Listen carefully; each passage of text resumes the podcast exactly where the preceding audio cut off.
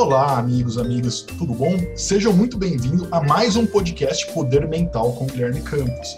Eu, hoje, Guilherme Campos, recebo a minha amiga Glaus e a gente vai falar sobre um assunto muito, muito interessante que vocês vão gostar muito, sobre inteligência financeira, sobre educação para inteligência financeira. Olha que assunto legal. Você que faz trade, ou você que é, quer saber mais sobre mercado financeiro, ou você quer saber mais sobre como guardar e finanças, né? Dinheiro é muito importante na nossa vida. Olá, Glaucio, tudo bom? Tudo bem, Guilherme? Obrigada, obrigada pelo convite. Participar. Gostaria que você falasse um pouco sobre você, sobre a tua jornada no mercado financeiro, né, que é uma jornada também muito interessante, sobre como que você chegou no mercado financeiro, como você descobriu esse universo, né, que para muitas pessoas é um universo à parte. É, é uma bolha, mas é possível chegar a, essa, a essa bolha. É, eu me formei em comunicação na USP, terminei em 2007, porém, é, a vida sempre leva a gente para alguns caminhos, né? E o meu curso de comunicação é ênfase em editoração lá na USP. Eu sempre gostei muito de escrever, de ler. Eu comecei como revisora em editoras. E só que em 2006 eu recebi uma proposta de fazer um estágio no Bradesco, no BBI, no Banco Bradesco Investimento. Nem existia o BBI na época, chamava Bradesco Corretora. Eu vi o BBI nascer em 2007. Então você já entrou, é, você sai da. Olha que, olha que interessante, né? Como a vida é só para a gente localizar, a gente está aqui em São Paulo. Eu conheço a Glaucia desde 2005, né? 2005, 2006. É, eu fui fazer um freela na Ática. Olha que bacana, verdade. É, na editora Ática, é. Eu estava na faculdade ainda. Estava na faculdade nessa época. Eu tava. Uhum. E, e você sai da área uh, editorial, da área de humanas, né? E já cai numa, num banco de investimentos, né? Você, já, você não cai nem num... num, num banco do varejo? administrativo, né? Nem numa área administrativa, você já entra numa área de investimentos já para ver por dentro como funciona todo o mecanismo né, de investimentos dentro de um, de um grande banco. E como foi Sim, isso? Como que é esse universo? Eu tinha um professor na faculdade que quando eu contei para ele que eu estava fazendo estágio no Bradesco, mas que área? Isso é a área de Act Research, né? Que, traduzindo a área de, é de pesquisa, né? Uhum. Depois eu vou falar um pouquinho mais que muita gente não conhece. Agora está sendo mais conhecida, a internet meio que popularizou essa, é, é, essa linguagem né, do mercado financeiro. Mas isso naquela época, mesmo. Ninguém falava, né? Também. As pessoas. Eu, eu acredito que naquela época as pessoas tinham esses bancos, né? De Itaú. Acho que não tinha nem o Itaú e o Uniclass, era o Itaú e o Unibanco, mas tinham, tinham bancos de investimentos, né? E as pessoas falavam de investimento acima de 100 mil, acima de um apartamento, acima de. Era algo. Eu acho que era mais os clientes private, né? Pessoa física era muito exato. pouco. Tava era na, na, pouco. na, tava, geralmente eram os private mesmo, né? Os milionários. Tinha os gato pingado, pessoa física, né? Mas era, era muito pouco. Tinha muito preconceito, né? Era aquela coisa, ai, bolsa não é pra mim, bolsa é pra quem tem muito dinheiro. Ai, eu vou investir, vou perder dinheiro, sabe? Sim. É, tinha. Então, aí isso foi em 2006. Eu vi um anúncio na faculdade que eu precisava de um revisor de texto para relatórios da área econômica de investimentos. E no fundo, no fundo, eu sempre gostei um pouco do, de economia, né? Eu sempre gostei de estar um pouco economesa ali, né? Como a uhum. Falei, ah, não custa mandar, né? O currículo, vou mandar. E, e aí o Bradesco me ligou, eu nem sabia que eram eles. Ah, você mandou o currículo aqui pro Bradesco? Eu falei, não lembro, né? Não, não. Eu falei, ah, pode ser, né? Vamos pagar bem? Ok, tá bom. É, mais ou menos mas aqui. Eu, depois eu lembrei, eu associei. Hum, é aquela vaga que vocês colocaram lá na Vamos pagar bem? Eu tô entrando, eu tô indo. Não, claro, eu posso falar uma coisa pra vocês. O mercado financeiro paga assim, além, além do mesmo, né? Mas assim, é, ele exige mais. E você pode ter certeza que você vai trabalhar muito mais do que muitas áreas. Uma área, uma área séria, né? Uma área. Porque é uma área no Brasil, Glaucio, é até interessante para quem está ouvindo nosso podcast, né? Uhum. É, é uma caixa preta. Os, os, bancos, como eram antigamente, era uma caixa preta que ninguém sabia, como você mesma comentou. Uh, só grandes investidores, então pessoas que. Para o brasileiro médio, o que, que, a gente vivia? Era poupança. Né? Teve até uma época, lembra dos poupançudos, né? A caixa, não, bota uma poupança. Era, era aquele juros alto do, Brasil, a galera colocava na poupança, pessoa comprava carro ou comprava casa. É, teve, teve uma época que é, é, loucura isso, né? As pessoas compravam linha de telefone, compravam um carro para quem é mais novo, quem é mais velho. Sim. Acima de 40, as pessoas vão saber o que a gente está falando. Abaixo de 40, as pessoas não têm a mínima ideia. Você comprava carro, linha de telefone para investir. E a pessoa Sim, anunciava, eu tenho... na fila da Telesp para poder ter uma outra linha para vender, para fazer dinheiro. Então, Exatamente, assim? eu tenho cinco linhas telefônicas. Né? Então, era uma loucura. Era, era uma loucura o que, que a gente tinha disponível né, como investimento, como educação financeira, né? Como o que estava disponível para o brasileiro médio, digamos assim, tipo, brasileiro classe Verdade. média, assalariado, não o grande empresário, não o grande executivo é, o que, que, era disponível para nós, o que a gente poderia fazer com o nosso dinheiro e como que a gente poderia trabalhar e tratar o nosso dinheiro, né? E teve, é, você falou muito bem, né? 2005, então essa revolução foi agora, 2005 para cá, 2005, 2010 no máximo para cá, faz no máximo 10, 15 anos. Mas porque, ó, eu, eu entrei no Bradesco, não existia o BBI, que eu te falei, em 2006. Aí meu trabalho era assim, ser uma assistente administrativa, ajudava algumas coisas da secretária, mas assim, o foco maior era fazer revisão de texto em português, porque os analistas escreviam em português sobre uma análise fundamentalista, né? Era basicamente assim, fazer um resumão. É, Petrobras, faziam o valuation da empresa. Análise, análise fundamentalista, vamos traduzir para o pessoal. Análise fundamentalista são aqueles reports, né, que, por exemplo, a Suno faz, né? Para tem a Suno, tem a... Essas são as casas de research, né? Que research em inglês é pesquisa, né? Legal. Eles fazem basicamente assim, área de análise como a gente traduzia, né? Lá no, no, no banco.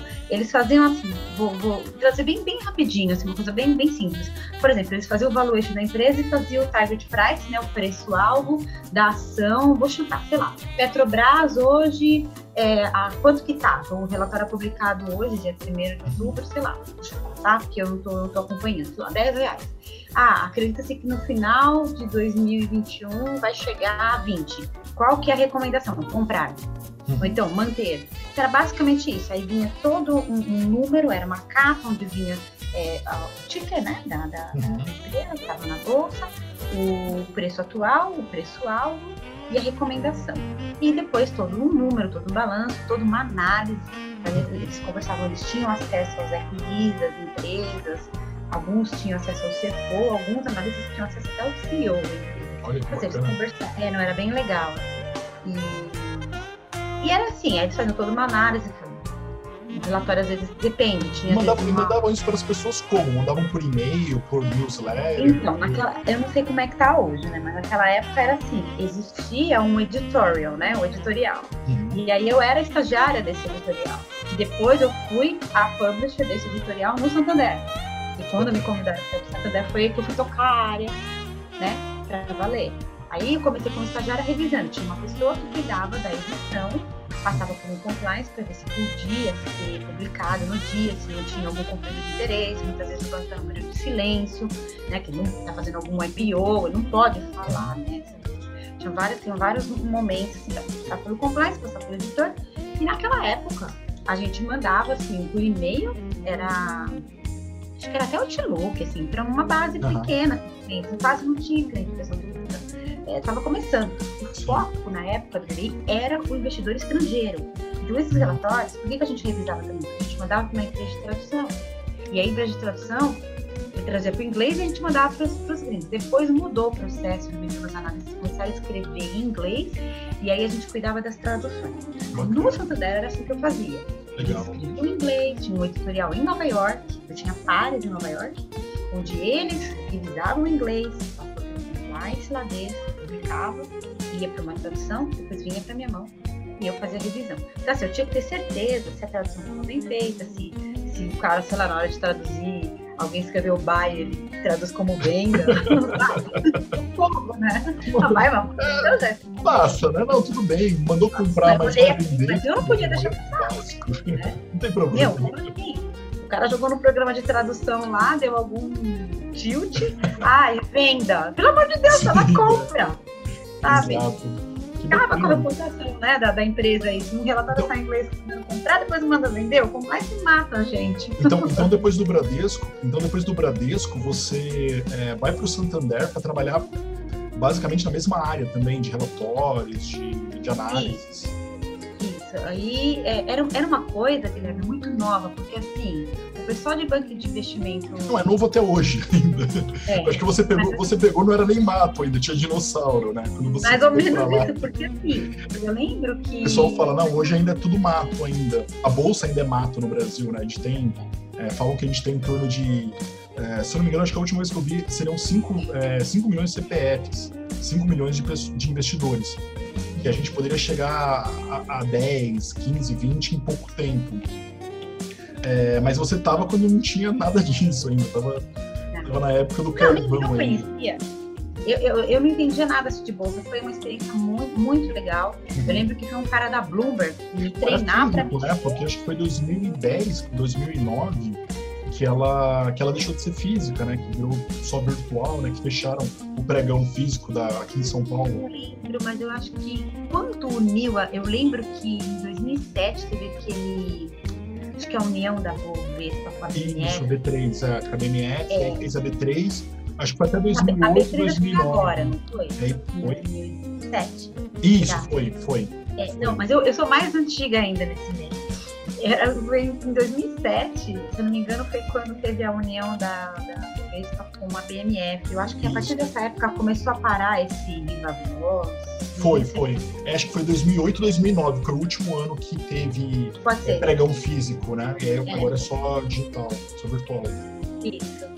Então, e aí nessa época, assim, nem eles entendiam como, como poderiam melhorar um editorial e nem as pessoas da área editorial compreendiam a área deles, entendeu? Então, assim, o que eu achei legal quando. Nossa, mas acho que é até hoje, assim, a gente já conversou, né? Já conversou fora da, da conversa aqui, é, fora, fora da gente, que é nosso inimigo, então a gente conversa já há algum tempo sobre isso, sobre como que a comunicação ela ainda é muito falha, né? As grandes, as grandes, né? surgiram agora, tem 5, 6 anos, todas as corretoras, todas as fintechs têm 5, 6 anos.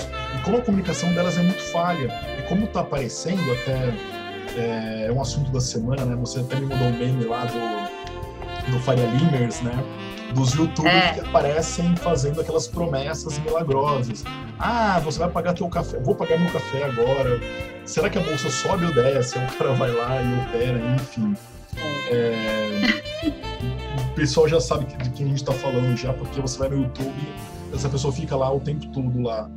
É, então essa comunicação é tão falha ainda que aparecem é, esses uh, de certa forma, vou falar que aproveitadores, né? Aproveitadores da, da falta de, de educação financeira alheia. Sim. E a pessoa fala, não, porque a bolsa é isso daqui, ó, você vai comprar, vai vender, a pessoa às vezes não sabe que, que tipo de operação, qual o mercado que está entrando. Entra no mercado alavancado, nem sabe o que é o mercado alavancado, e é. tem diversos mercados, né? É, até a gente estava comentando, né? Você falou, ah, Guilherme, eu só invisto em. Eu só invisto nesse tipo de. Minha carteira é formada por isto. Eu nem olho, eu nem vou olhar ação. Minha carteira está bem consolidada. Eu estou pensando médio e longo prazo, porque eu aprendi, né? Você estava comentando comigo, não, porque eu aprendi isso daqui.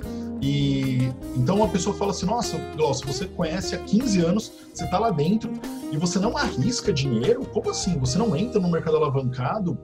É, Mas e aí... perfil né? O meu perfil, existem pessoas com um perfil mais é, arrojado, né? Mais, mais aggressive, que nem a gente falava lá, né? Não, mas sabe que isso faz todo sentido para mim, né? Assim, o que você faz faz todo sentido para mim, acho que deveria fazer todo sentido para as pessoas que bolsa não é cassino.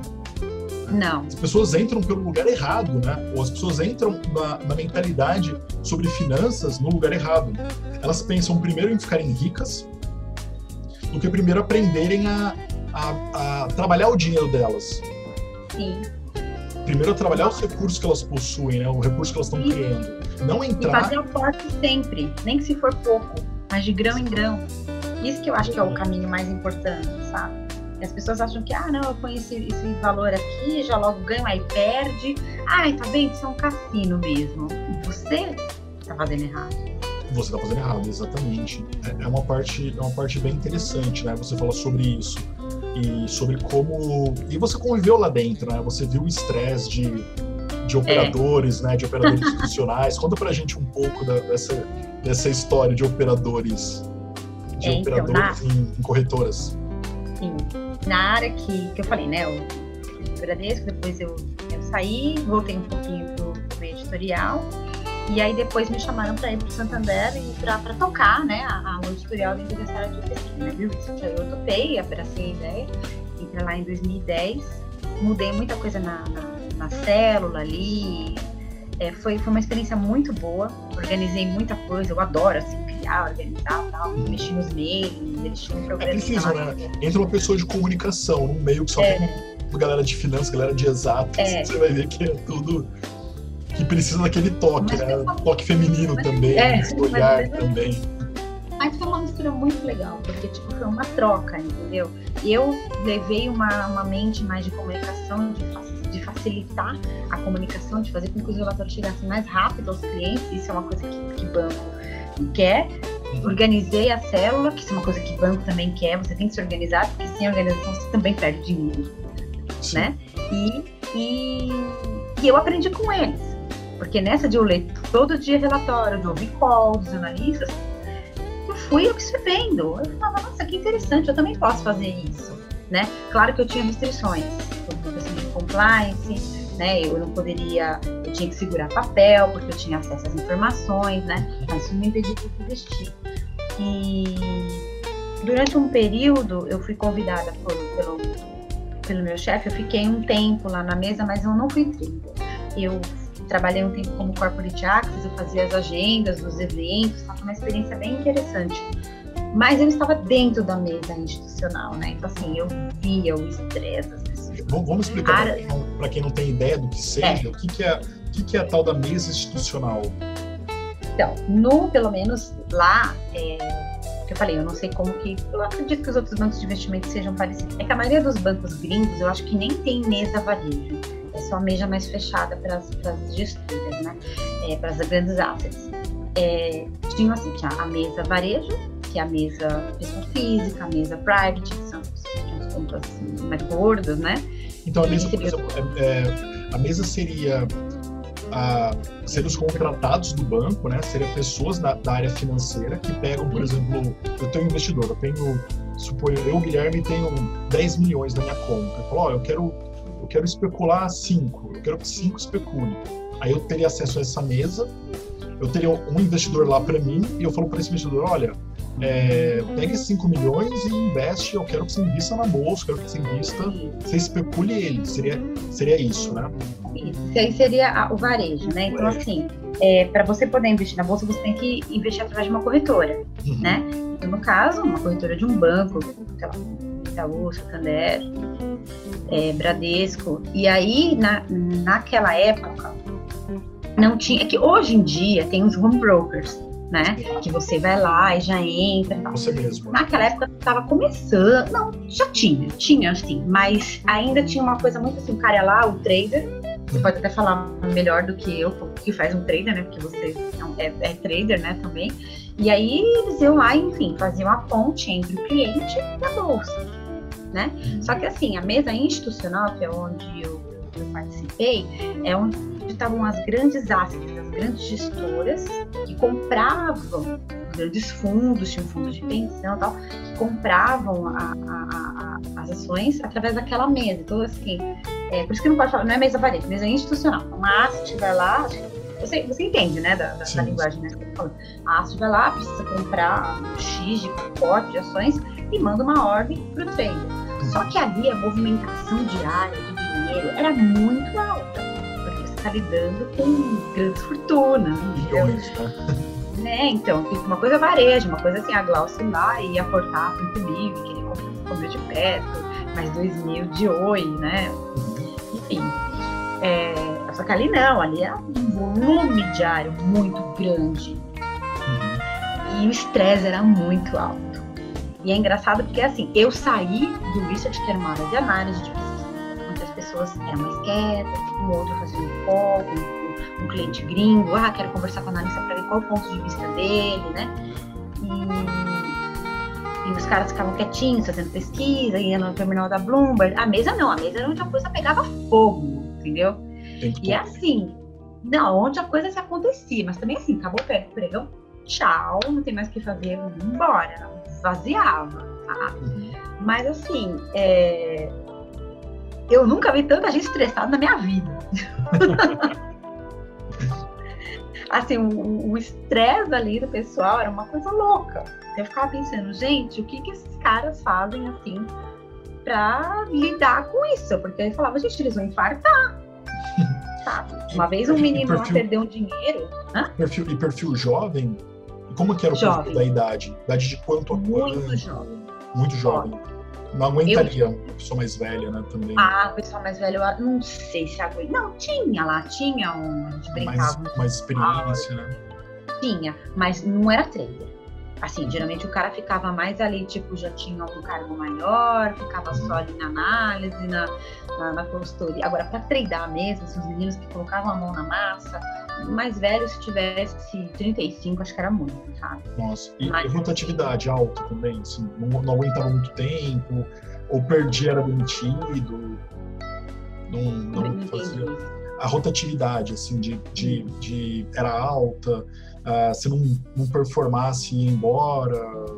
Ah, não, tinha, tinha. Isso, isso é uma coisa também muito forte na área financeira, assim, a competição é muito grande. A competição é muito grande. Muito, muito, assim, muito agressiva, porque você, no final do ano, todos nós tínhamos bônus de acordo com a nossa performance. Então, assim, é, uma, é competitivo, sim.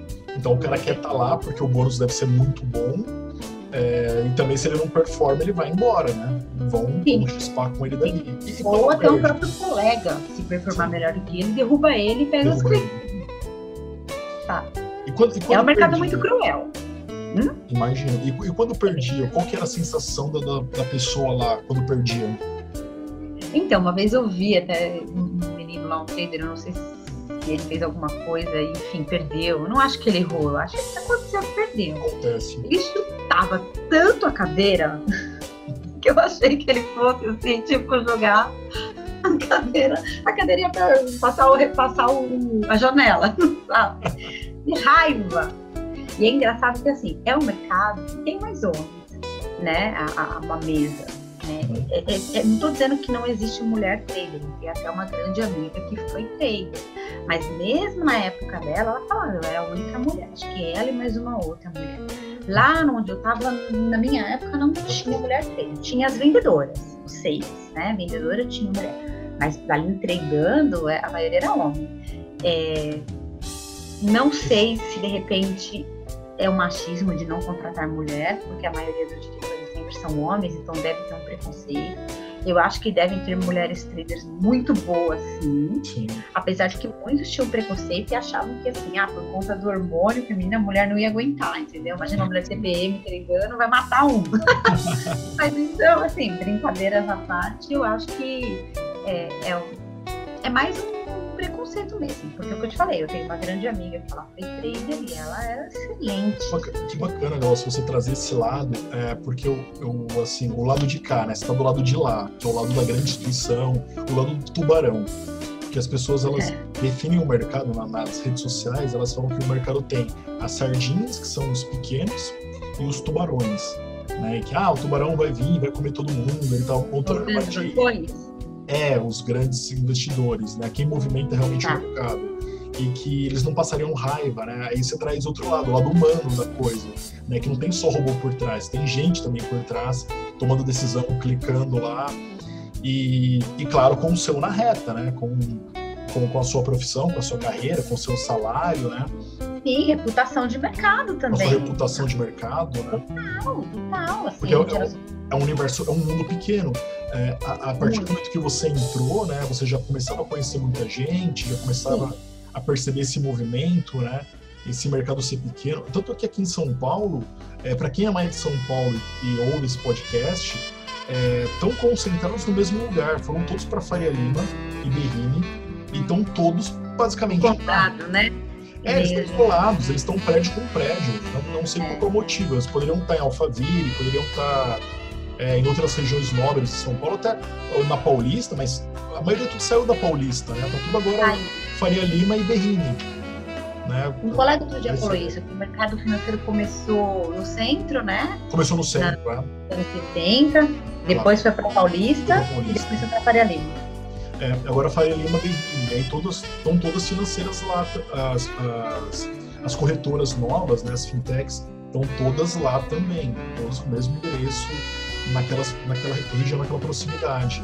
Mas, então, Guilherme, é um... eu tenho um palpite. Eu acho que agora, depois da pandemia, a gente vai ver um novo mundo, eu acho, tá?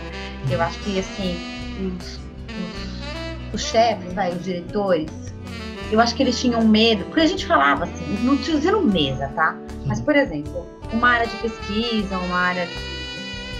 Complexo também não, porque complexo precisa estar livre, mas eu acho que tem algumas áreas que, assim, o cara pode trabalhar alguns dias de casa, entendeu? Ele não precisa também estar full time no escritório, sabe? O cara poderia ir para outro estado ou em outro local. Eu acho.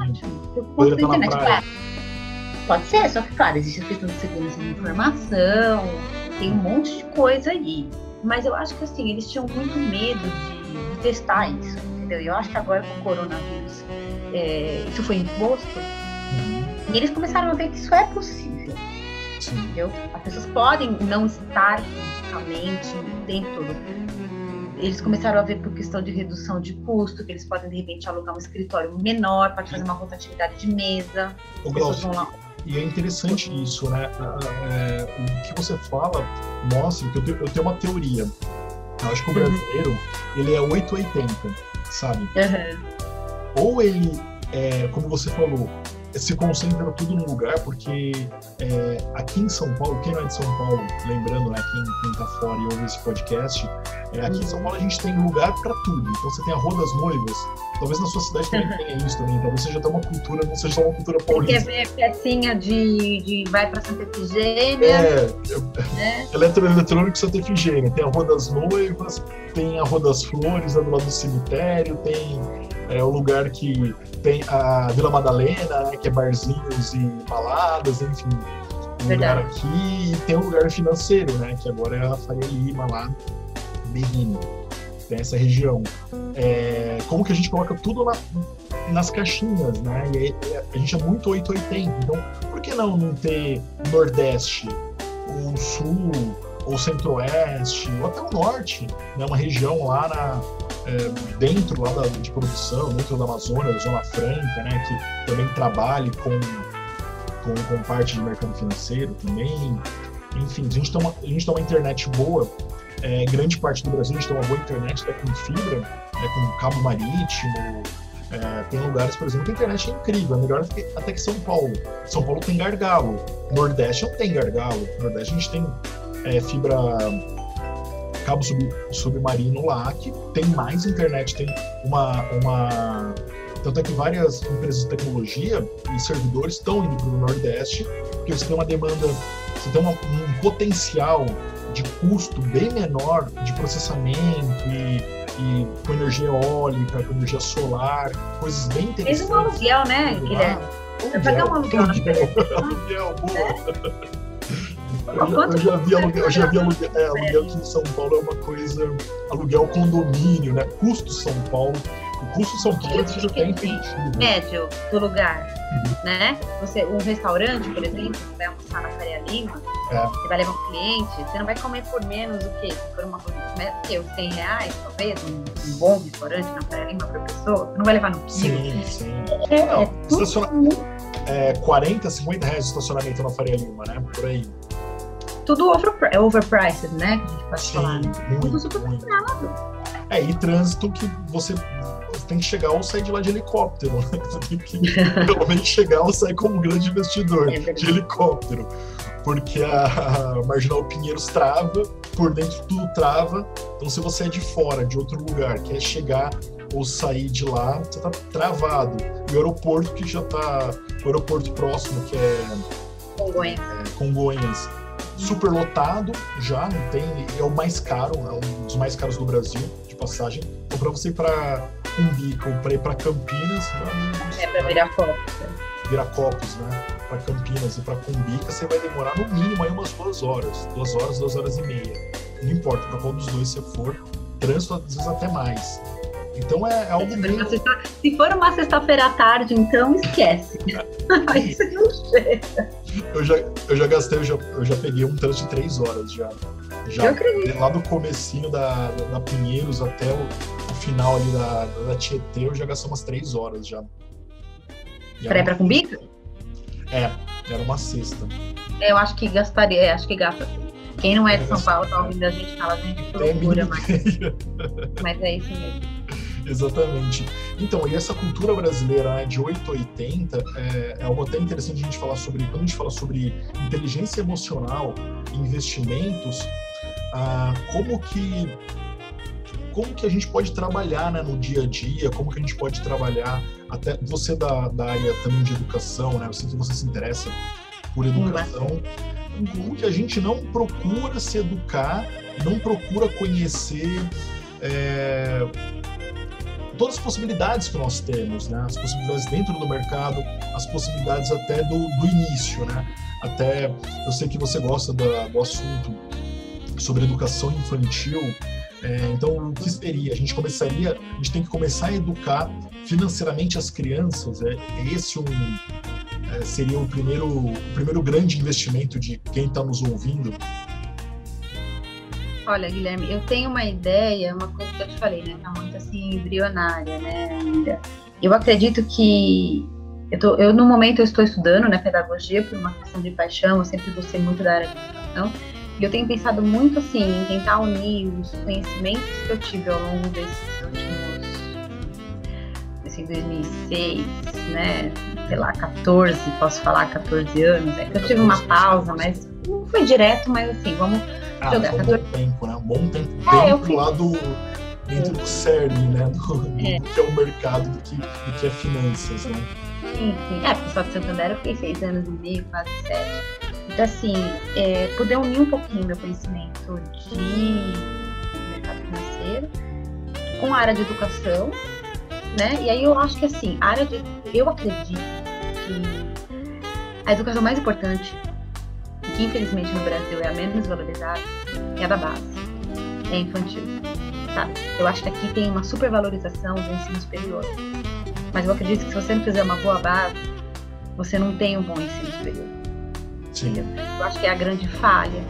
Então eu fico pensando assim, por que não é, já ensinar desde os pequenos, né, familiarizar eles com essa ideia de, Claro, você não vai ensinar de investimento, de 10 anos. Mas se você já foi plantando na cabeça dela uma sementinha de que ele pode, não importa quanto ele ganhar, um pouco que ele tem, de grão em grão, ele vai chegar lá, uhum. eu acho isso muito válido. Até conversei com você, eu, eu sou neta de um. Meu avô era um italiano que, que foi combatente na Segunda Guerra, né? Ele falou que a Itália estava assim destruída, ele não, não conseguia trabalho lá, e ele fez contatos eu não sei ao certo a história, mas sei que ele veio para o Brasil, ele ficou na mão dos franceses, né? Que a Itália perdeu.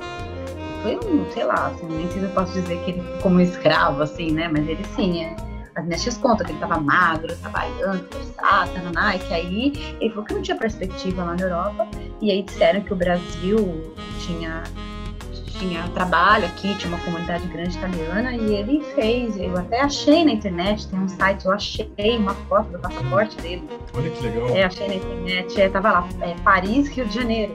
Olha que né? legal. E a data que ele chegou, tem, tem na internet, tudo, né, na internet. E eu lembro que, assim, ele foi uma pessoa que passou por, por muita necessidade. E ele chegou aqui no Brasil e ele começou assim, comprar os terreninhos dele, foi construindo a casa dele, conseguiu um emprego, assim. E ele sempre foi uma pessoa assim, disciplinada, né, para guardar dinheiro. E ele, ele foi plantou, né? Ele, ele tava plantando, né? Eu até postei, até postei essa semana no, no Instagram, né, sobre uma imagem né, da pessoa plantando e depois a sombra ela no futuro colhendo.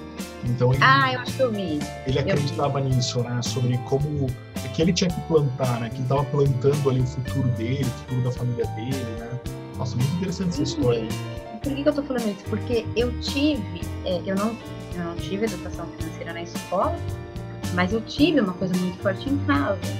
E aí ele passou pro meu pai, meu pai passou para mim. Então meu pai sempre, desde pequeno, ele falava, sempre tem o dinheiro guardado, assim, não importa. E todo mês você tem que separar, todo mês. Então, assim, desde quando eu comecei a trabalhar, eu era estagiária sabe? Eu já começava a, a, a, guardar. Era pouco, mas assim, começa com pouco, não tem problema.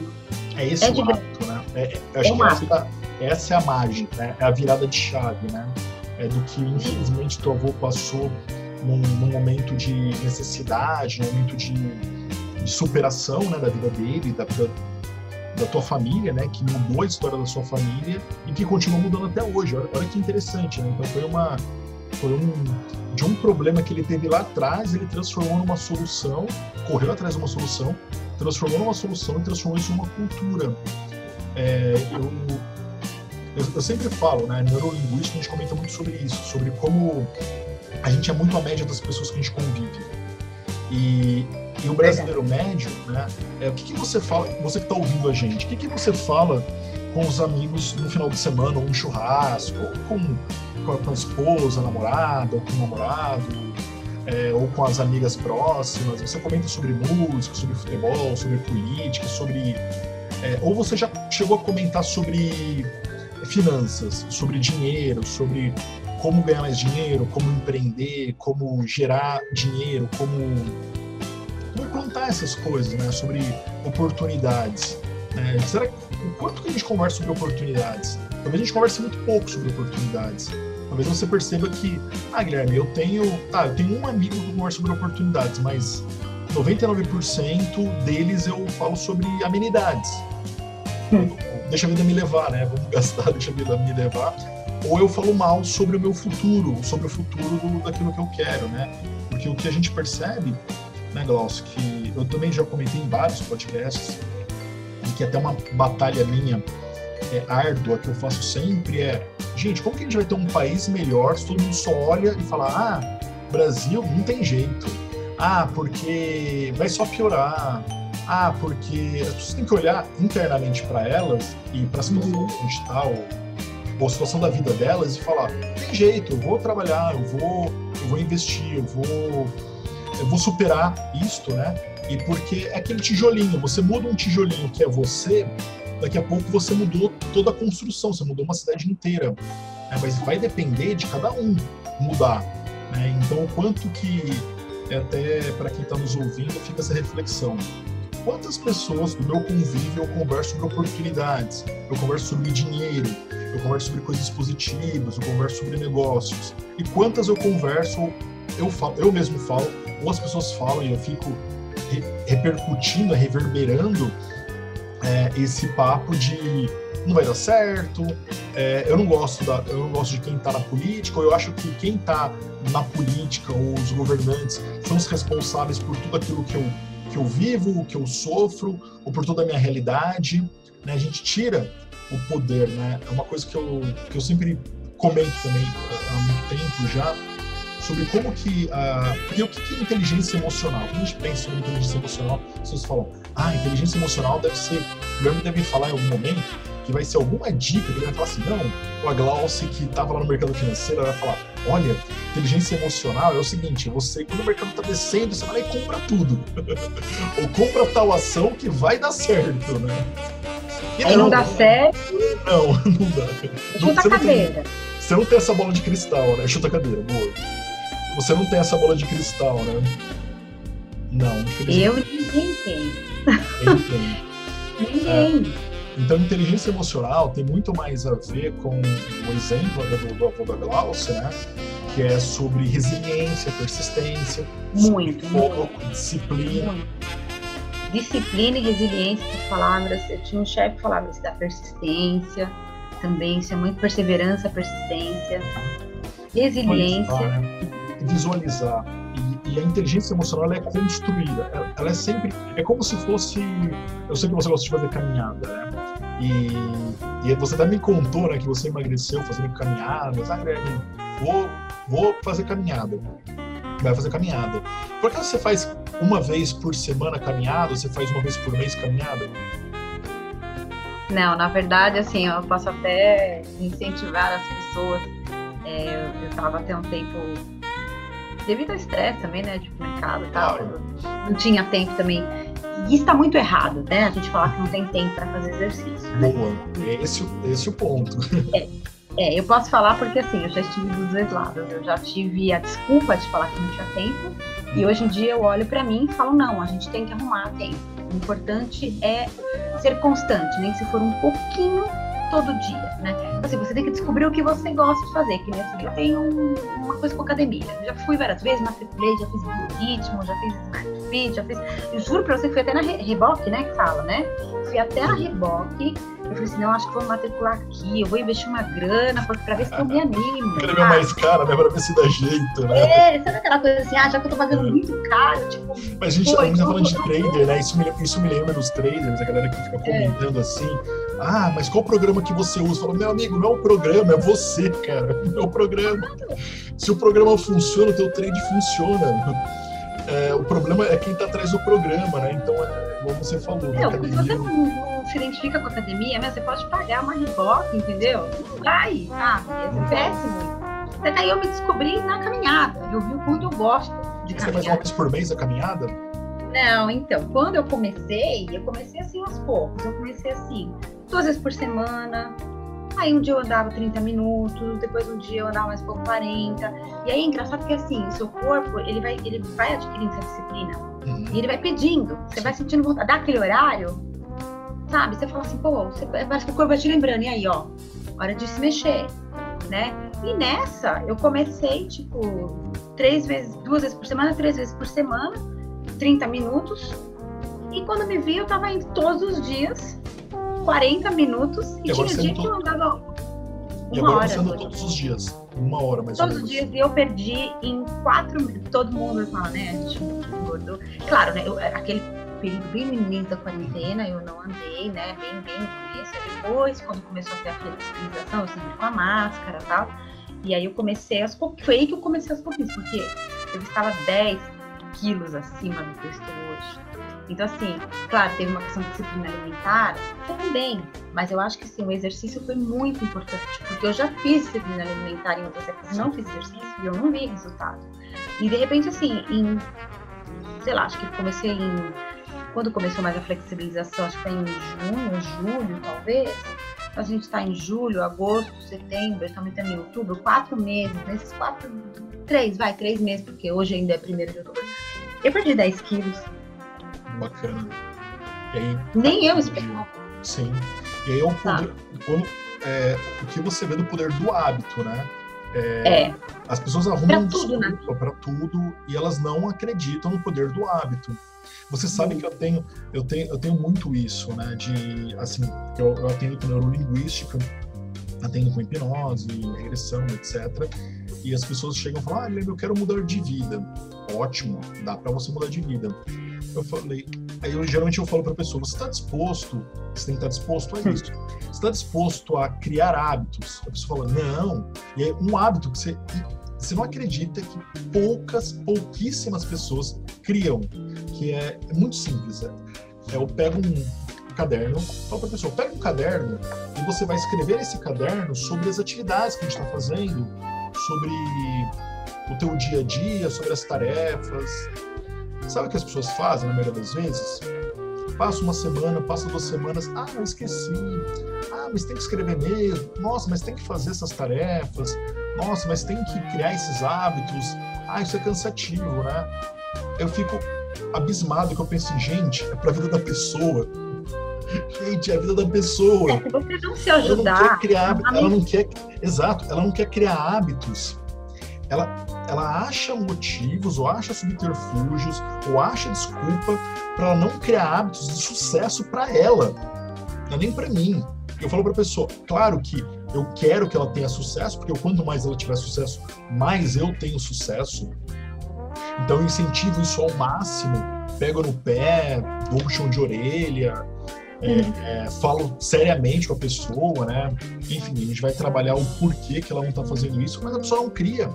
Até no mercado financeiro, quando eu, atendo, eu atendo uh, quem está escutando e, e, talvez não tenha visto ou não saiba, eu faço atendimentos para pessoas no mercado financeiro sobre inteligência emocional, ajudo a pessoa a desenvolver, a trabalhar com ansiedade, que é muito forte dentro de, de operações. É a pressão né? é muito grande nesse a pressão é muito grande. de trabalho, né? A pressão é muito grande. É, e a gente tem que construir e montar as personas, né?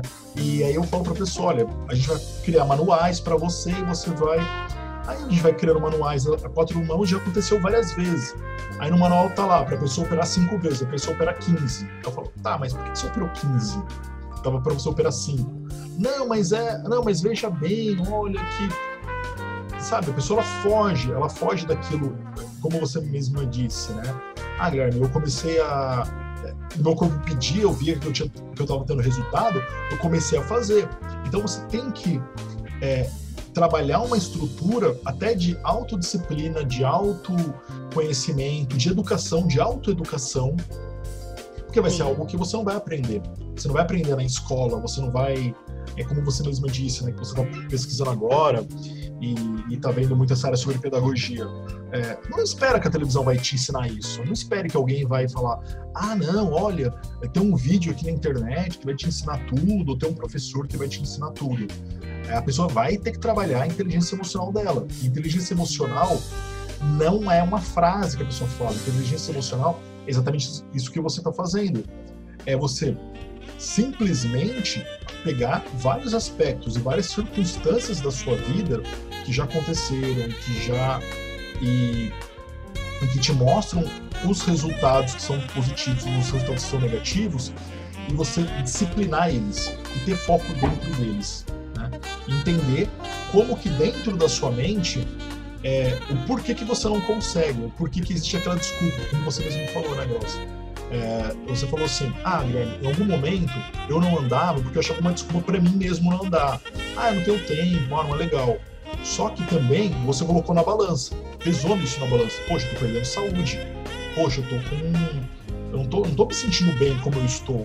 O que eu posso fazer? Aí você se cobrou, falou, não, eu tenho que fazer. Eu tenho que eu criar esse hábito. Isso não vai aparecer em mim automaticamente. O mais importante é você também descobrir, é, agora que eu estou nesse assunto, né, do exercício, né? Eu não sou a melhor pessoa para falar isso porque eu nunca fui uma academia, mas eu, eu acho mais importante você descobrir algo que você gosta, uhum. né? Sei lá, tem amigas que tem uma amiga que ela ama é, dança. Ela não está bem em caminhar, o negócio dela é dança. Então faça tenha disciplina para isso, porque isso vai cuidar da tua mente também. E a mente manda no corpo. Então, você bem com você, a sua saúde mental, isso é uma coisa extremamente importante. Saúde mental, se por, por que, que psicólogo é tão valorizado? No Brasil, eu não acho que eles sejam tão valorizados, não. Se não acho que fora do país é mais, né? Uma profissão muito mais valorizada. Né? Acho que você pode até falar melhor do que eu. Eu acho uma profissão extremamente importante. A saúde mental é tudo, sabe? E você tendo esse tempo para você cuidar do seu corpo, da sua mente, isso, isso reflete em tudo na sua vida, inclusive na sua questão financeira, na saúde financeira da sua vida. Tua saúde financeira também. Tua saúde financeira. É, é uma saúde muito importante, né? E é uma saúde, a gente estava até conversando sobre isso, né? Como talvez as mulheres estão deixando essa saúde de lado, né? Elas não. Eu, eu percebo então, você isso. comentou de pacientes suas, né? Eu percebo. Eu, per... eu acho até legal você ter falado sobre isso eu percebo como, como as mulheres estão deixando isso de lado, como isso está afetando elas. Teve uma, talvez tenha tido um movimento das mulheres no mercado de trabalho, porque a gente teve uma, vamos falar assim, até 70, 80, as mulheres ficavam em casa, o marido ele ia para era o provedor, né? era o provedor da casa, e aí a partir de 90, 2000 e agora 2010, 2020 as mulheres estão saindo e estão sendo as provedoras de casa também. Ah, mas o que eu percebo é como, como talvez pelo, pelo, pelo, pela mídia, pelo mercado de consumo, pela sociedade de consumo, elas talvez muita, muitas vezes elas caiam na armadilha do consumo, ou na armadilha de, é, de utilizarem o consumo como algo para satisfação pessoal. Então, será que não é uma questão da compensação? Também, também. Pode ser, pode ser, pode ah, ser outra coisa. Pode ser compensação, pode ser autoafirmação. Eu vou gastar, eu vou comprar roupas que eu nunca vou usar. E pode, tá. ser, auto, pode ser até autoafirmação, né, da mulher. E, e, é uma exigência também da sociedade, né? A gente sempre é, até quando a gente começou, começou o papo aqui, você até comentou, né? E é um hábito, né? Você comentou, nossa, Guilherme, não tô maquiada, vai ter vídeo. Eu falei, não, não vai ter vídeo, não se preocupa. É. Mas imagina, eu tô aqui de regata. Barba. Não, eu tô aqui de regata, barba mal feita e você já queria se maquiar. Ou seja, você já teria que comprar, já ia gastar maquiagem, já ia gastar com cabelo. E eu... Sim, eu até falei brincando aqui, o pessoal tá ouvindo. Falei, gente, eu precisava pintar meu cabelo, né? Precisava fazer um make, fazer minha unha, porque assim, é, é, é, é terrível isso para nós mulheres. Mas não, mas o quanto isso é de você, o quanto isso é seu e o quanto isso é uma cultura também que colocaram em você. Mas eu acho que é mais a sociedade. E nós mulheres, a gente, nós somos muito mais julgadas do que vocês homens. Não tô sendo feminista, isso é uma realidade, sabe? Eu lembro que até quem, quem for me ouvir agora pode até achar que estou sendo machista, né? Mas assim, é uma realidade. Eu percebia que assim, nesse financeiro, se os homens engordavam, eles não eram tão atacados e tão julgados quando, quando nós engordávamos.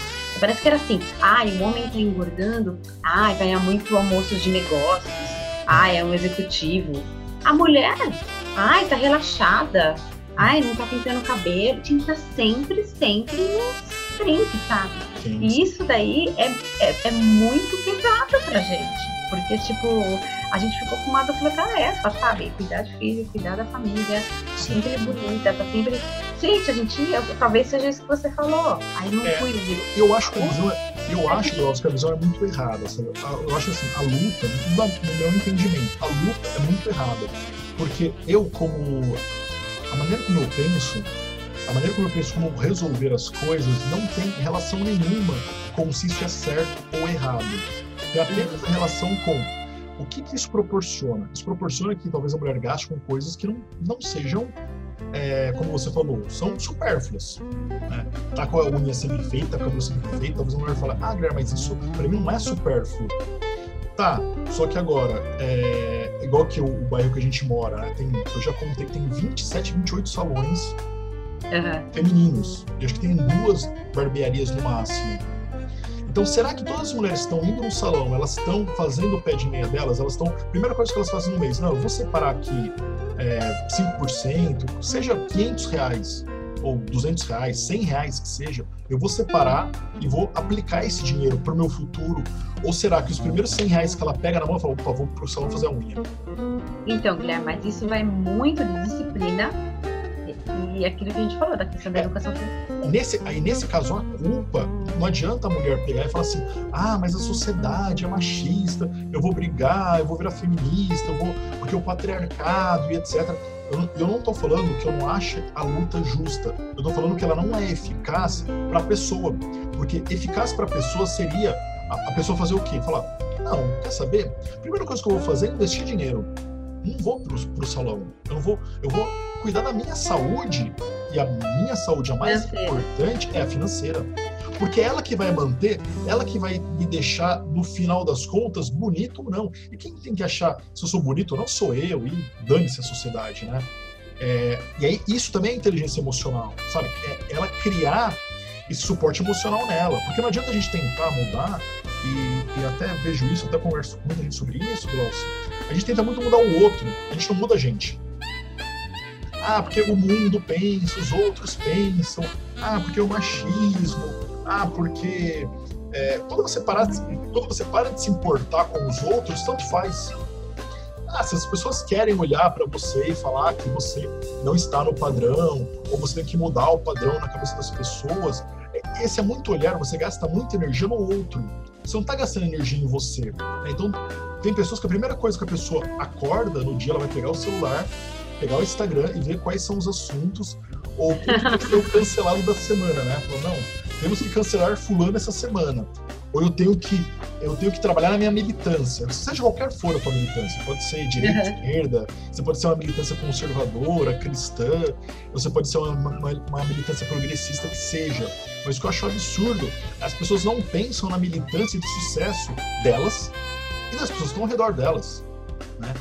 E uma delas é a questão financeira. Então é o dinheiro, é qual que seria deveria ser minha militância? Minha militância deveria ser, poxa, eu estou falando de negócio com, com os meus amigos, quando eu vou conversar com eles, vou gastar o tempo deles, eu vou falar sobre fofoca, tipo, ai, ah, você viu o que fulano falou na rede social? Que absurdo. Eu vou falar pra ele, cara, você já pensou que isso daqui, quando a gente sempre conversa, né? A gente já trocou vários papos, né? Eu falei, nossa, Glaucio, isso daqui é mato. Glaucio, eu não tenho ideia. As corretoras não estão vendo isso. Olha que, olha que bacana, que interessante. Pô, investe nisso daí. Ó, que legal. Então, sabe, essa preocupação, que eu acho que é muito mais válida, que você tem com você, que você tem com seu amigo, com a pessoa próxima de você, é muito melhor do que você ficar falando de fofoca, né? De. Ai. Porque... o tempo, né? Oi? Pessoas não veem que tempo, tempo é uma riqueza. Uma riqueza. É a única que nós temos, na verdade. É a única, é a única que, que, não passa. tem volta. É a única que não volta, da melhor maneira possível. Exatamente, está passando tempo, já passou quase uma hora aqui do nosso papo.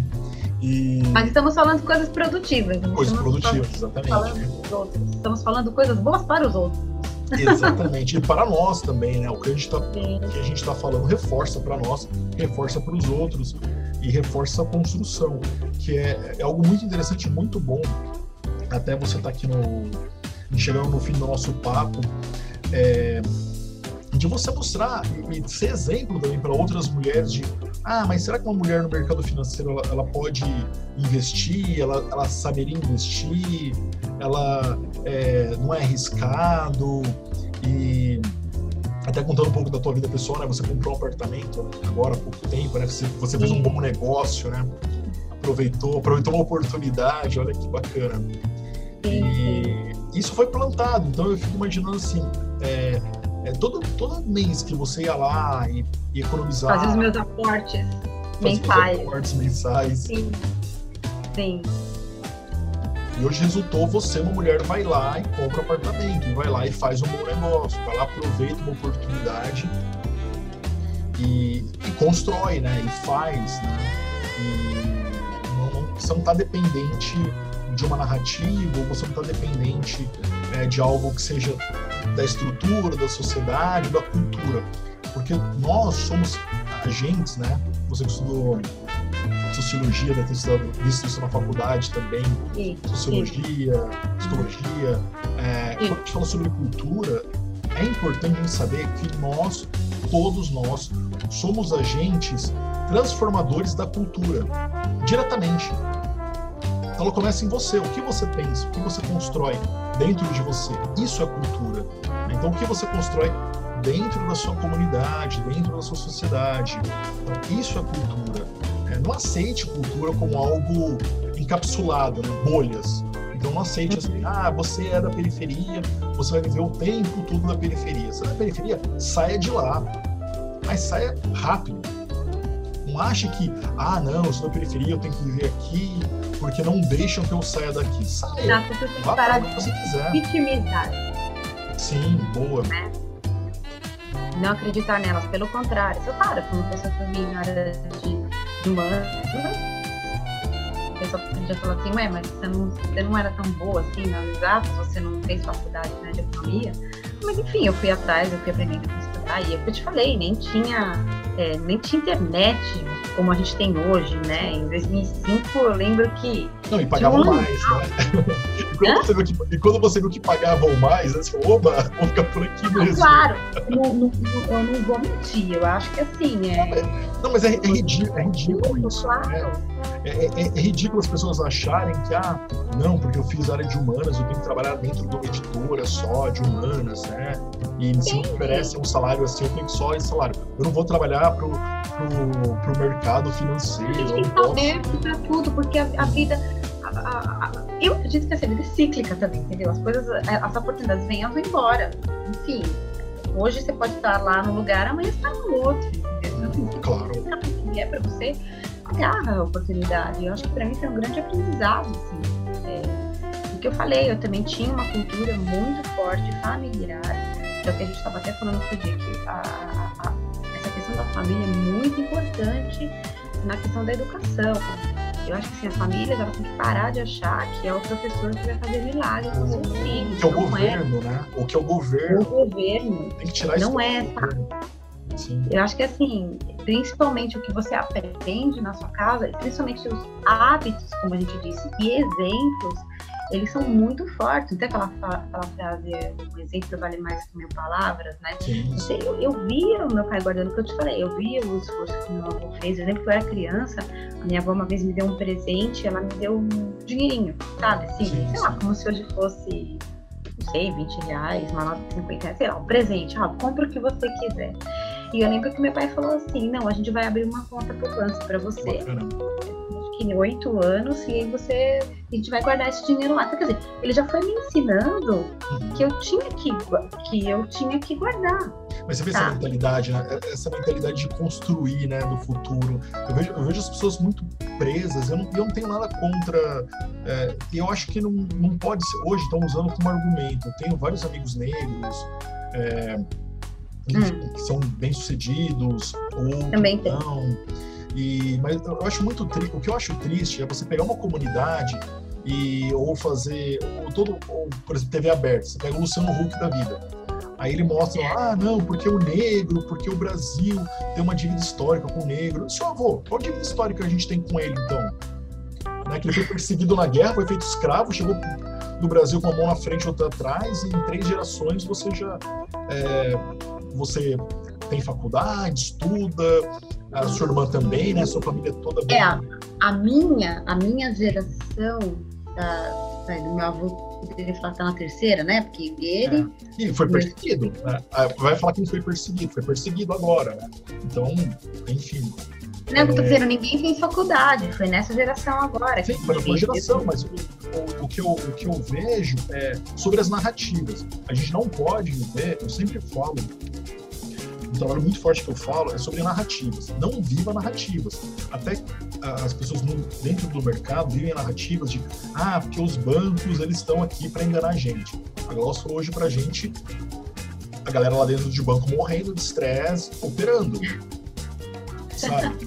A galera morrendo, chutando tudo, se matando, operando lá. Então, não é assim, eles não dominam o mercado, já começa por aí. Outra narrativa. Ah, eu tenho que operar o dia todo. Ok, opera o dia todo quem tá lá trabalhando de banco, morrendo de estresse e, e jovem vai, vai morrer com 40 anos de tanto estresse. É, você no mercado, você que tá trabalhando no mercado, você precisa trabalhar o dia todo no mercado? Você precisa operar o dia todo? Não. Você pode, igual a Glaucia, né? É, enfim, você não precisa falar sobre que tipo de renda que você fez, mas você operava, o, o tipo de aporte que você fez, você tinha que operar todo dia ou não? Os Não, porque eu também não podia, né? Você não podia, É, exatamente. Porque como eu tinha acesso às informações privilegiadas, eu não podia comprar um papel, eu não podia jamais fazer day trade, entendeu? Sim. Eu, assim, eu tinha um acordo com compliance, eu fui compliance também, e, o máximo que eu poderia era comprar um papel e com a assinatura do meu chefe, a assinatura do compliance, até eu conseguir a assinatura de todo mundo, só estava gente, mudando. É, esquece, Era né? a pessoa mais burocrática. É, mas, mas, Era é, pessoa- mas são regras. Era a são pessoa mais proibida, mais proibida de operar no Brasil, praticamente. É, né? porque, porque imagina, você tá lá dentro, você tem acesso às informações, tem que ter essa lei, isso tem que ser justo. Quando tinha, Né, quando tinha. IPO, você comprava uma semana depois só, né? Se você fosse. Falou, nossa, esse IPO eu quero comprar. Não, você só pode comprar daqui uma semana. É, não, o que é assim, você podia comprar, e detalhe, você comprava e tinha que segurar o papel um mês. Nossa. Ou seja, regra. não, não adiantava Perdeu nada. Você não conseguia Então, especular assim, nada. Você não especulou nada, então. Não, Você investiu com segurança. eu investia só em CDB naquela época, porque como eu era funcionária, tinha um, um, bom lá, acho que era 98%, 100% na época. Agora tem assim, mas na época é, eu acho que era, era isso. assim. Eu só investia em renda fixa, assim, eu não podia, não podia operar. Interessante, né? E a gente aqui. De fora ferreiro, de sal. pode- é, e, e a gente aqui fora pode operar o que quiser, quando quiser. Não precisa operar o dia todo, pode operar tipo uma hora, operar um tempo mínimo, né? Não precisa operar o quanto que, que, um, que um profissional opera. Então são, são narrativas, né? A gente não pode cair, cair nas narrativas e achar que as narrativas têm que determinar a nossa vida. A gente não pode cair, tipo, ah, eu não consigo, eu não consigo guardar dinheiro. Ah, não, porque mulher. Nossa, você não sabe, Guilherme, porque mulher é o seguinte: mulher tem que cuidar da casa, tem que fazer isso, tem que estar bonita, então gasta muito dinheiro, eu não consigo economizar dinheiro. Como eu falei, eu vejo muitos dos meus clientes é, uma saúde emocional muito frágil e, as- e a saúde financeira vem junto. Então. Elas andam Sim, pessoas que eu atendo. Acontece muito isso. A saúde emocional e a saúde financeira andam muito juntas. Então, para você cuidar da tua saúde emocional, cuide da tua saúde financeira. Então saiba, ah, eu vou sair, eu posso sair, eu tenho que sair, não, porque eu tenho que sair com as amigas, eu tenho que comprar uma roupa nova, eu tenho que comprar um sapato novo. É, será que eu posso? E tá tudo bem, tudo bem se você não, É, não que tem uma assim, eu roupa pra, nova, não tem algo. Sem pensar assim, eu preciso desse sapato novo, sabe? Era assim que eu pensei. Eu adoro comprar um sapato, assim, todas as mulheres adoram roupas novas, sapatos. Eu, eu, eu preciso desse sapato agora? Será? Sabe? Eu acho que assim, é o primeiro passo assim pra falar, não, esse dinheiro aqui que sobrou, pô, eu posso aplicar ali, que seja o CDB. Bom, pus ali, fiz um aporte. De grão em grão vai longe. É, como, como que inicia, né? Como que começa a criar o hábito, né? Como que a pessoa E é a questão do exercício hábito, também. exercício também. começar com o primeiro passo. É muito é difícil dar o primeiro passo, tipo, isso pra tudo na vida, mas depois que que deu o primeiro passo, a pessoa, se ela tiver que ter disciplina, né?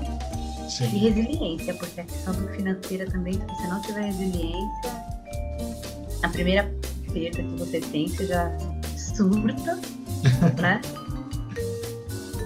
E essa coisa do, do perfil também, né? A gente chama de suitability, que é a análise do perfil do investidor.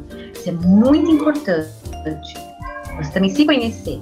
Uhum. Eu tenho um perfil mais conservador, então tá. Você vai querer mexer com ações, começa com fundo imobiliário, então Isso é, to- isso é total emocional, né? Não tem relação nenhuma com. é, porque as pessoas acham que montar perfil é assim, ah, vou montar, eu quero ganhar muito. Ganhar muito, todo mundo quer, óbvio. Mas o quanto você está preparado emocionalmente para risco para perdas? Ou quanto você pode lidar com eles? Mas não existe mágica, Guilherme. O problema é que as pessoas acham que existe uma É. mágica. Não, elas querem, Ah. é, elas querem sempre o máximo máximo, né? Elas querem o máximo do ganho, mas também o máximo da segurança. Mas isso não elas- existe. E quem vender isso cai fora, porque tá te enganando. Chama pirâmide financeira. Venderam muito isso no Brasil nos últimos anos. E isso é uma coisa, né? E foi um golpe. Falar. golpe, é. Inventaram, inventaram o golpe, você deve ter visto, né? Do, do, é, Bitcoin, né? Operadores, traders esportivos, operadores de Bitcoin. Era 1%, 4% ao dia. Que isso, gente? Isso não... Não existe. Você já viu isso? Você Não, que opera? Não, não, não, jamais, jamais. Não, o, o problema é que é, existe. O problema é que é muito, é muito amplo tudo. Eu, por exemplo, já cheguei a fazer 100% num dia. Ótimo. Mas eu já, eu já perdi 100% num dia também. Então, como que é isso? Ah, mas Guilherme, você fez 100% ao dia? Nossa, você tá rico. Ah, você, você perdeu 100% ao dia? Nossa, você tá falido, tá pobre. Não. Você ganha o que você pode ganhar, né, na maneira como é seguro você ganhar, mas você perde o que não vai fazer diferença para você perder. Então é uma construção. Você tem níveis de riscos, é, você tem é, produtos muito diferentes, níveis de risco muito diferentes e a maneira como lidar também com eles muito diferentes. Então, por exemplo, se eu falar assim, ah, eu ganhei 100 reais hoje. Ok, ok, tá bom. Ah, foi 100%, porque eu tinha 100, ganhei 100. Ok, ótimo. Ah, eu tinha Aí eu tinha, sei lá, eu tinha é, 150 reais, perdi 150 reais hoje. Ok? Não, tudo bem, não vai fazer uma grande diferença no meu financeiro no meu mês.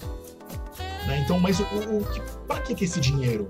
Ou pra que, que eu estou operando isso? Ou quanto tempo eu estou operando para fazer isso? Como que isso tem relação? Então, tem muito mais relação. é, não é uma relação direta com causa e efeito. Não é assim, ah, eu quero ficar rico, eu quero ganhar 10 mil hoje.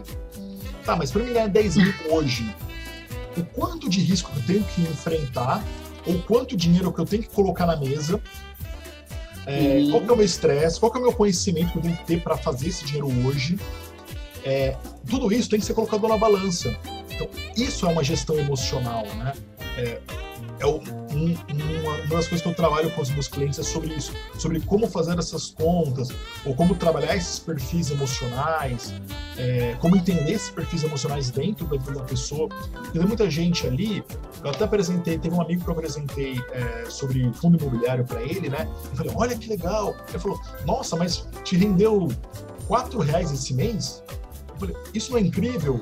Ele falou, nossa, mas eu achei que, sei lá, você ia pegar uns 400 reais. Eu falei, não, tá, se eu tiver uns 400 mil lá, aliás, se eu tiver uns, uns 80, 90 mil, 100 mil lá, eu vou pegar uns, uns 400 reais, né, num fundo muito bom. É, mas por enquanto não, mas por enquanto esses 4 reais, olha que incrível, são 4 reais. E aí eu vou pegar, vou reinvestir, né, a gente estava até conversando sobre juros compostos. Juros compostos, é, aquela frase lá, né? É, sobre como, como que a gente não coloca a, a mágica dos juros compostos. Como é que é a frase que você me falou? Ó, tá aqui, ó. Eu, eu achei no Google, eu não vou falar de quem é a autoria, porque eu tenho é medo. É sua autoria, você não sabe a tua. É que a gente nunca sabe, né? Mas a frase é muito, muito sábia. Juro composto é a oitava maravilha do mundo. Quem entende, ganha. Quem não entende, paga.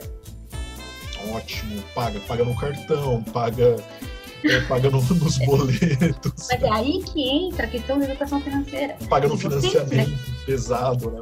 Um financiamento com juros abusivos. Consórcio, né? Consórcio. Que é, aí que entra, porque a gente estava até conversando antes né, de começar aqui o, o podcast.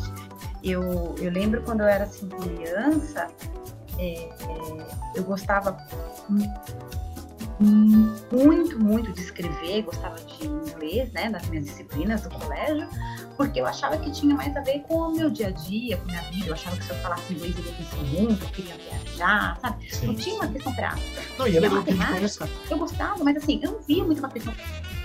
Não entendi. E, e, e, é bacana, é, é, interessante isso, porque você falou de juros compostos, né? E sobre aprender outras culturas, que quando você conversa com outras pessoas, você percebe as loucuras que a gente brasileiro faz, não tem a mínima noção. Eu, eu foi 2000 e, 2009. 2009 veio um alemão pro Brasil e eu tava conversando com ele é, sobre, sobre a questão, como, como, é a vida aqui no Brasil tal. Ele veio, ele veio para uma representando uma empresa, ele conhecia muito pouca coisa. Que país que ele era? Da Alemanha. E ele achou um absurdo, e eu estava explicando para ele algumas coisas, aí eu falei sobre consórcio. Ele achou um absurdo, falou, cara, como que vocês compram um carro e vão pagar em 5, 10 anos? Tipo, isso não, não existe.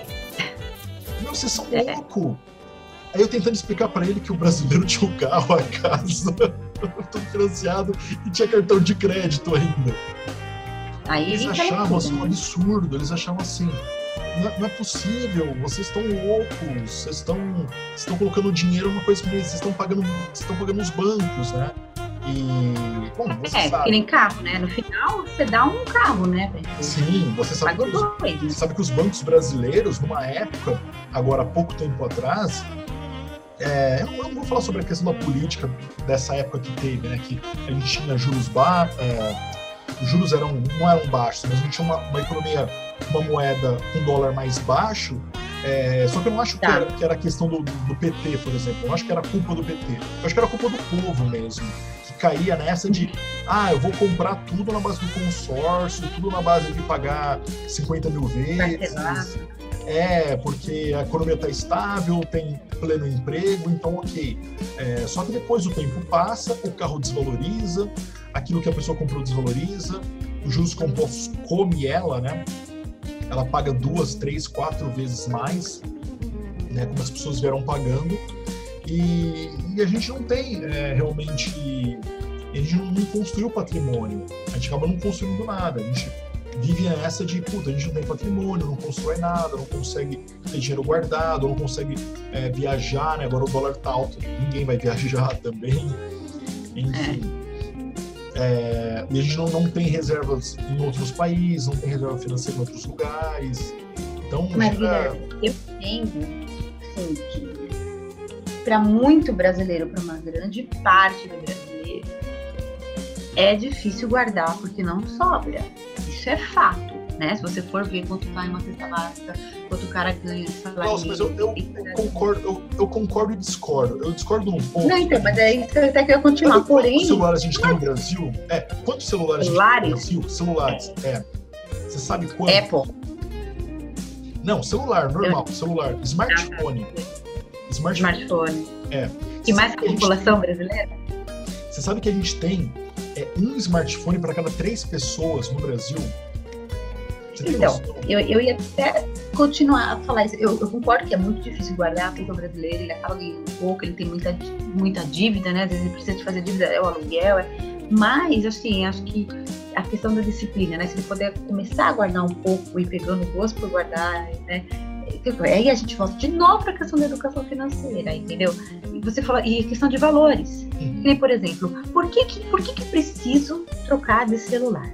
Se meu celular está atendendo as minhas necessidades. Por quê? Só porque sai um modelo novo, por que eu tenho que comprar? Sim. Será que eu não poderia usar esse dinheiro que eu vou comprar um novo para fazer um investimento?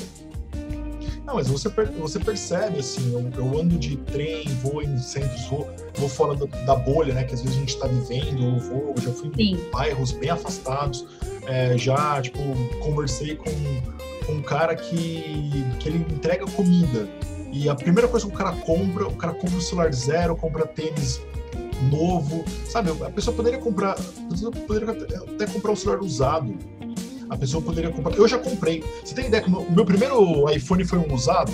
O cara tava trocando ah, é? ele. Foi, meu primeiro iPhone foi usado. Porque eu, achava, eu nunca comprei um iPhone, eu já tive dois. Três, eu já tive três. Eu nunca comprei iPhone zero, nunca. Porque era um é. celular bom, os mais antigos, né?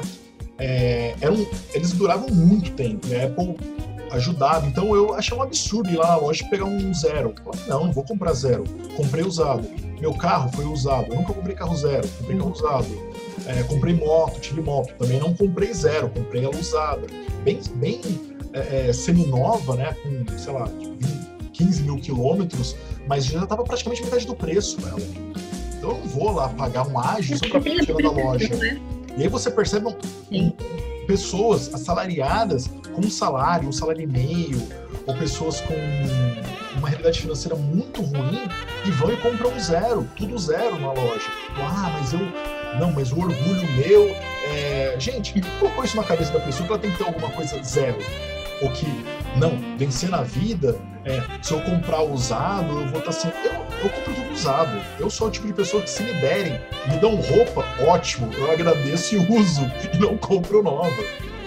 Eu, eu acho que eu comprei, eu acho que eu, assim, na minha vida toda, acho que eu comprei 10% das minhas roupas, o resto, todas eu ganhei. Todas Ganhou. Eu, é, eu ia até fazer uma brincadeira, mas eu acho que isso, brincadeiras à parte, isso é uma coisa meio dos homens. Que é muito difícil você, se tivesse andar papo com mulheres, assim, sem falar, ah, uma promoção de brusinhas, brusinhas, que nem tinha um meme, né? Você pode comprar uma, não precisa comprar várias. É, mas, mas minha mulher, por exemplo, ela também era viciada em sapatos também, ela foi eu também, eu também sou, mas tempos pra cá eu pensei, um será que eu preciso de mais?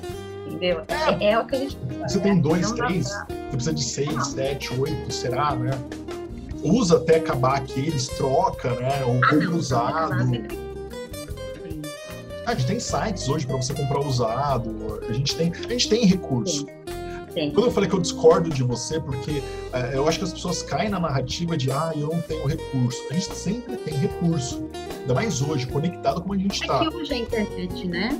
Democratizou isso, né? Democratizou isso. A gente tem, a gente tem site de troca, site de comprar coisas OLX da vida. Olha, eu já vendi um monte de coisa no OLX. Já comprei um monte de coisa no OLX. Eu, assim, eu para comprar algo novo, eu pra chegar numa loja comprar algo zero, tenho que me convencer. Eu tenho que ser muito bem convencido daquilo, que eu preciso muito, que, que para mim tem que ser algo muito. Até, até meu computador, quando a gente está fazendo essa live, é um computador muito bom que eu comprei na Santa Efigênia, que é, saiu da, da, editora Globo, porque é, uma, é um computador assim, última geração, que a editora uhum. usou dois, três anos, faz recalque de computador, que eu sei disso, faz recalque. Quando eu comprei, eu pagaria, sei lá, pagaria 10, 12 mil no computador desse que eu paguei 2, 3 eu pagaria 10, 12 se eu comprasse zero. Sim. Então, olha a economia, né? Então, a gente faz economia, acho que já nessas pequenas coisas, né, do dia a dia, nesses costumes, né? Então, é, lembra então do que eu falei, do, do, que é interessante a pessoa anotar, né? É, então, vamos Sim. deixar recados finais, assim, a dica final dessa live, dessa, dessa, desse bate-papo, desse podcast. É, gente, anota. anota. Anota alguns hábitos que você pode ter. E não é questão assim, ah, você é sovina. Ah, poxa, o Guilherme é sovina. Ah, Guilherme, quer dizer que você não compra nada zero. Não, por exemplo, eu gosto de vinho. Então, todo sexta-feira, sábado, eu compro, eu tenho até umas rolhas aqui guardadas. Eu já, tava contando, falei, nossa, tem um bom investimento de vinho já tomado, né? Uh, viajar, então eu viajo, eu quero viajar, eu quero. Então tem coisas que para mim, pro meu valor, ou por exemplo, ah, meu apartamento, comprar é, tipo imóveis, investir, né? Eu penso, todo mês eu tô lá aplicando também, eu tô guardando um pouquinho, investindo. Fazendo seus aportes mensais. Fazendo meus aportes, exatamente, fazendo meus aportes. Então eu tô, então tem algumas coisas que para mim o valor é muito importante, outras não. Então eu listo, eu, eu tenho elas é, listadas, né, escritas, coisas que, que para mim são importantes, coisas que para mim não são importantes. Então aonde que eu vou colocar o meu foco, onde que eu vou colocar meu dinheiro, é, que que eu vou, aonde eu vou gastar. Eu acho que cabe para as pessoas fazerem isso, né? E a pessoa, uma pequena mudança, quando a pessoa pensa, ah, eu não tenho dinheiro. É, não, eu tenho dinheiro talvez eu não tenha o suficiente, eu penso isso também. É, eu não tenho o suficiente que eu gostaria. Mas o que eu tenho tem que ser suficiente para o que eu preciso. Sim. Uma grande diferença. Eu, eu, gostaria mais? Gostaria. Vou trabalhar para mais todo santo dia. Acordar lá disposto a trabalhar para mais. Agora, né? eu necessito guardar para médio e longo prazo. Então, do que eu tenho, como que eu vou que eu tenho e o que eu necessito fazer, como que eu vou guardar, como que eu vou transformar isso, né? Essa é a minha, minha dica para a pessoa ir lá escrever no caderninho.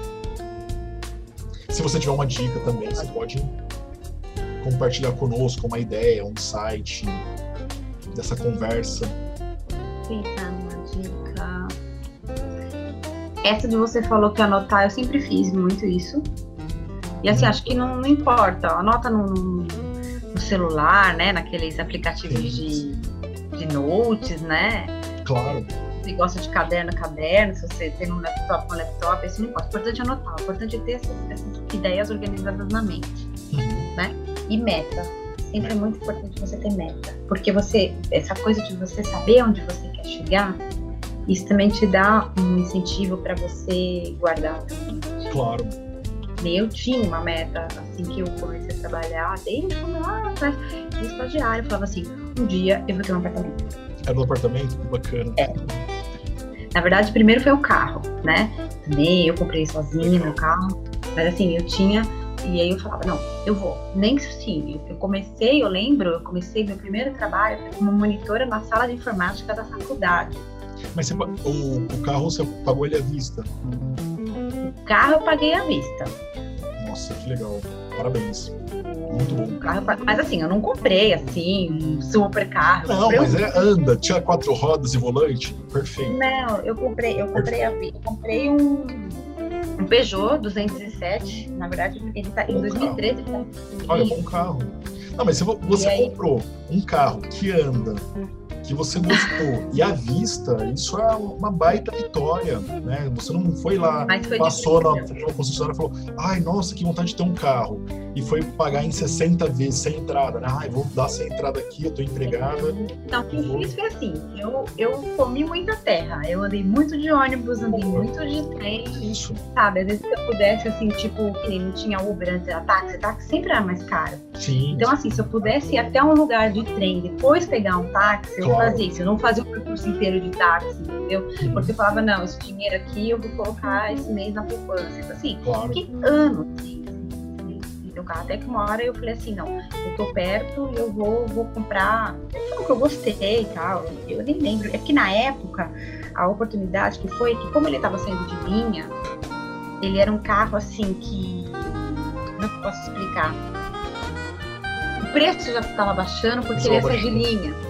Entendeu? Só que ele atendia assim que eu queria. Tipo, eu falava, meu, é um carro assim, pequenininho tal, flex, tem direção hidráulica, porque é, eu sou meio bracinho, né?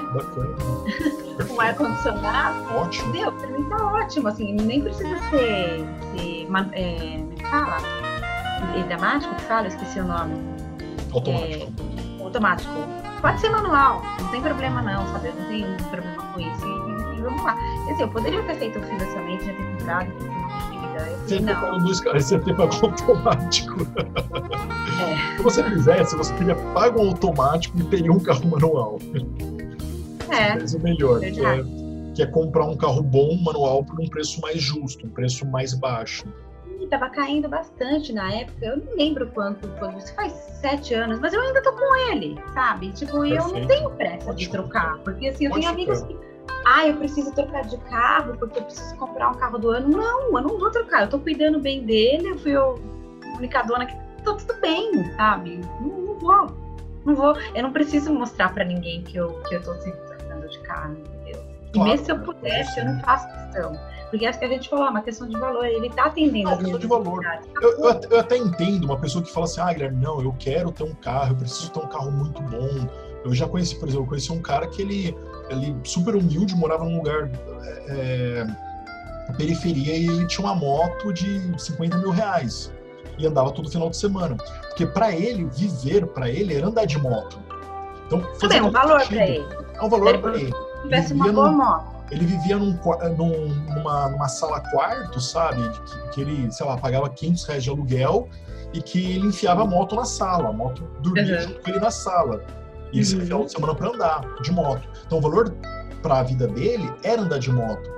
Isso que eu até uhum. falei sobre o caderno, né? A pessoa tem que escrever e tem que entender qual que é o valor dela.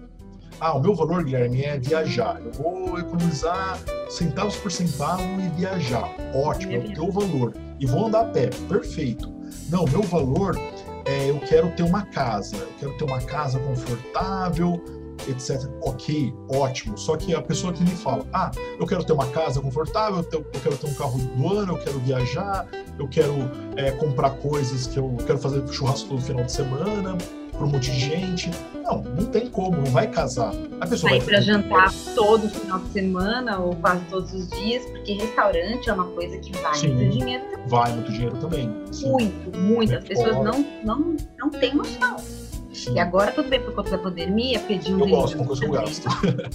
eu, eu confesso que é uma coisa que eu, que eu gosto de eu gastar. Gosto. Eu gosto de eu sair, gosto. comer. Mas, mas é um dinheiro que a gente tem que tomar muito cuidado. Sim. Será que eu preciso sair todo final de semana para jantar, entendeu? Porque. E vai. É que nem fazer a unha. Manicure. Faz a unha toda semana. Põe depois no lápis e vê quanto você gastou em um pra ano. Mulheres, é. É, você sabe que eu tenho até eu, até eu até converso com algumas clientes, né, que eu tenho, eu falo sobre isso com elas. Elas viram para mim e sempre falam: "Ah, Claire, nossa, mas tua sessão é, tipo, ah, eu não tenho dinheiro".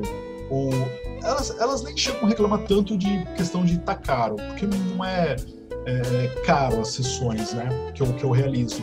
Mas elas comentam assim: uhum. "Ah, eu não tenho dinheiro". Aí eu sempre com algumas que eu tenho maior abertura, eu comento de volta assim com elas. Eu, tá, que você já gastou de unha ou, ou cabelo esse ano?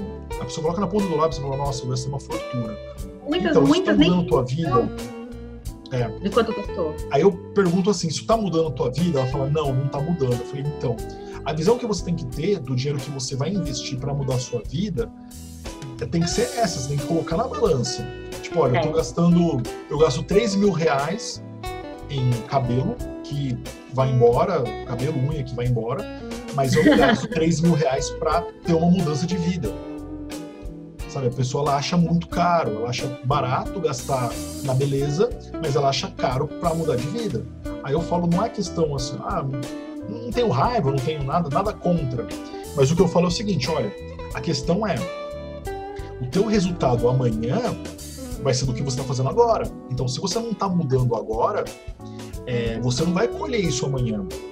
Então pensa bem sobre essas prioridades que você tem, e não é nem questão de fazer comigo, ou fazer com outro, ou é, fazer processos de mudança de vida. Você pode fazer até processos internos, né? Igual, igual a gente falou, é, que você fez, né? Tipo, ah, Guilherme, eu vou andar, não preciso de uma academia, vou andar, é, criar um hábito, né? Eu vou, eu vou, eu vou investir, eu vou começar a pegar, tipo, ah, se eu vou gastar, sei lá, se ela vai gastar, tipo, 200, 300 reais por mês, ela tem que falar, não, é absurdo, eu tenho que, no mínimo, 100 reais eu tenho que, eu tenho que aportar todo mês, né?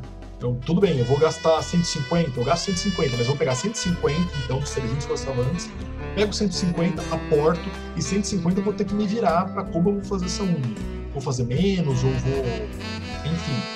Mas é essa construção que a pessoa tem que começar a pensar, né? Da mulher, né, que a gente está tá comentando agora, essa construção, é, não da mulher, do homem também, de todo mundo.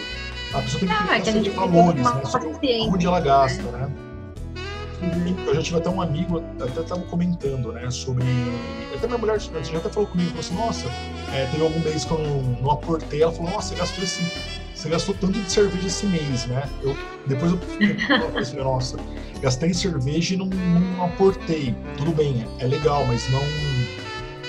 Entendeu? Então eu, eu posso gastar com cerveja? Posso. Contando. Mas aporte antes. Eu fiz, exato. Eu fiz o meu aporte? Fiz meu aporte. Legal, eu posso gastar com cerveja também. É né? então, tem isso também. Bacana. Legal, Glaucio. Nossa, super agradeço o bate-papo. Acho que foi muito bom, muito. E eu que agradeço a oportunidade. Várias ideias, vários insights. E acho que para quem, quem escutou a gente, né, escutou esse bate-papo, acho que vai levar também muitos insights, muitas coisas é, do dia a dia, né, que a gente passa também, que as pessoas passam. E eu acho que é uma, é uma semente, né? Até o meu o logotipo da minha empresa, né, da Eversolo, é uma é uma é uma muda, né? É uma, é uma semente. Eu acredito muito nisso, nessa mensagem que a gente tem que plantar. Planta dentro de nós, né?